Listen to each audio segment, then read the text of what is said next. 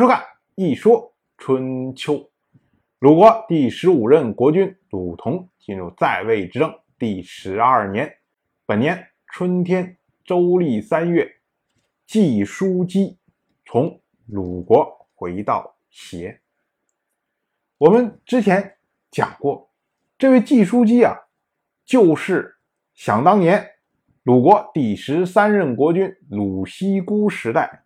嫁去季国的两姐妹的妹妹，当年两姐妹要嫁给晋国的国君，首先去的是作为夫人的季伯姬。当时呢，季淑姬年纪还小，所以在五年之后，季淑姬到了适婚的年龄，这样才送到晋国去。到了今年，已经三十多年过去了。之前的时候呢？季伯姬在季国去世，后来还是齐国前任国君齐诸儿为他办葬礼。当时的季国已经灭亡，而季侯呢流亡国外，不知道跑到哪儿去了。所以那个时候啊，季叔姬曾经一度的回到鲁国来。可是问题是啊，这个季国虽然灭亡了，季侯虽然不知道跑到哪儿去了。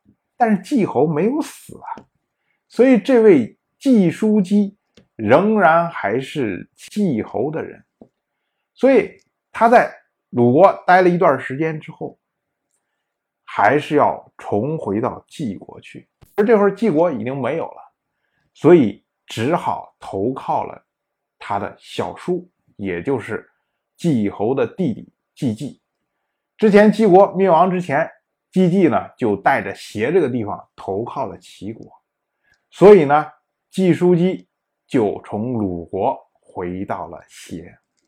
到了本年的夏天，又来了，没事儿发生，所以呢，春秋赵季夏四月，到了本年的秋天，宋国发生了内乱。这个事儿呢，和宋国的一员猛将叫做南宫万有关。南宫万之前参与了城丘之战，在战阵上跟鲁同相遇，结果鲁同呢就用金仆菇射中了南宫万。所以金仆菇啊，这个实际上是鲁同专用的箭，肯定是做过一些特殊的修饰啊，看着比较漂亮，所以起了个好的名字，叫做金仆菇。结果南宫万中箭之后呢，就从车上掉下来了。然后鲁同的车右叫做传孙，把他给生俘了。鲁国俘虏南宫万之后啊，宋国还是蛮着急的，所以宋国多次向鲁国要求说：“哎，你最好把南宫万把给放回来。”后来呢，鲁国就同意了，这位南宫万呢就被放回到了宋国来。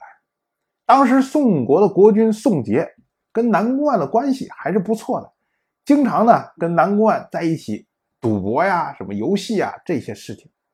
有一次两个人赌起来了，边赌边聊，这位南宫万呢就说到了鲁同这个人，然后就夸了鲁同几句，说：“哎，你看鲁同这个人其实挺不错的，待人也亲切，对吧？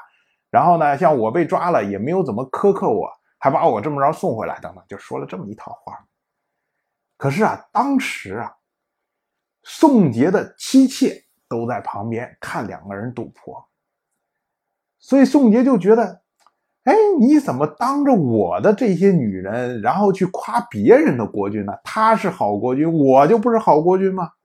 所以就觉得不服气，然后呢，一时冲动，就说了南宫安几句。他说啊，他说你要这个话放在以前说，我都相信。因为以前的时候我尊重你呀，你说的话都可信。可是现在呢，你不过就是鲁国的一个囚犯而已。那当然了，你要夸鲁国的国君呢，因为他放了你嘛，你感恩戴德嘛，对吧？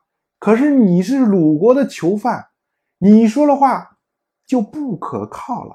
我已经不尊重你了，我不再相信你说的。你可以随便说，我一句话不信。说了这么一套话，这话一听啊，这就是什么？就是强找面子呀！要在他的这些女人们面前要显摆一下自己。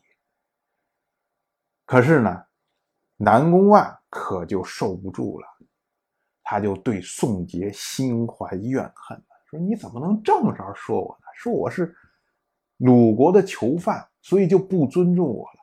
我也不过就是一时失手而已啊！当然，我就这么一说，您就那么一听。谢谢收看。”如果您对《一说春秋》这个节目感兴趣的话，请在微信中搜索公众号“一说春秋”，关注我。您不仅能得到《一说春秋》文字版的推送，还可以直接和我互动交流。我在那里等待您的真知灼见。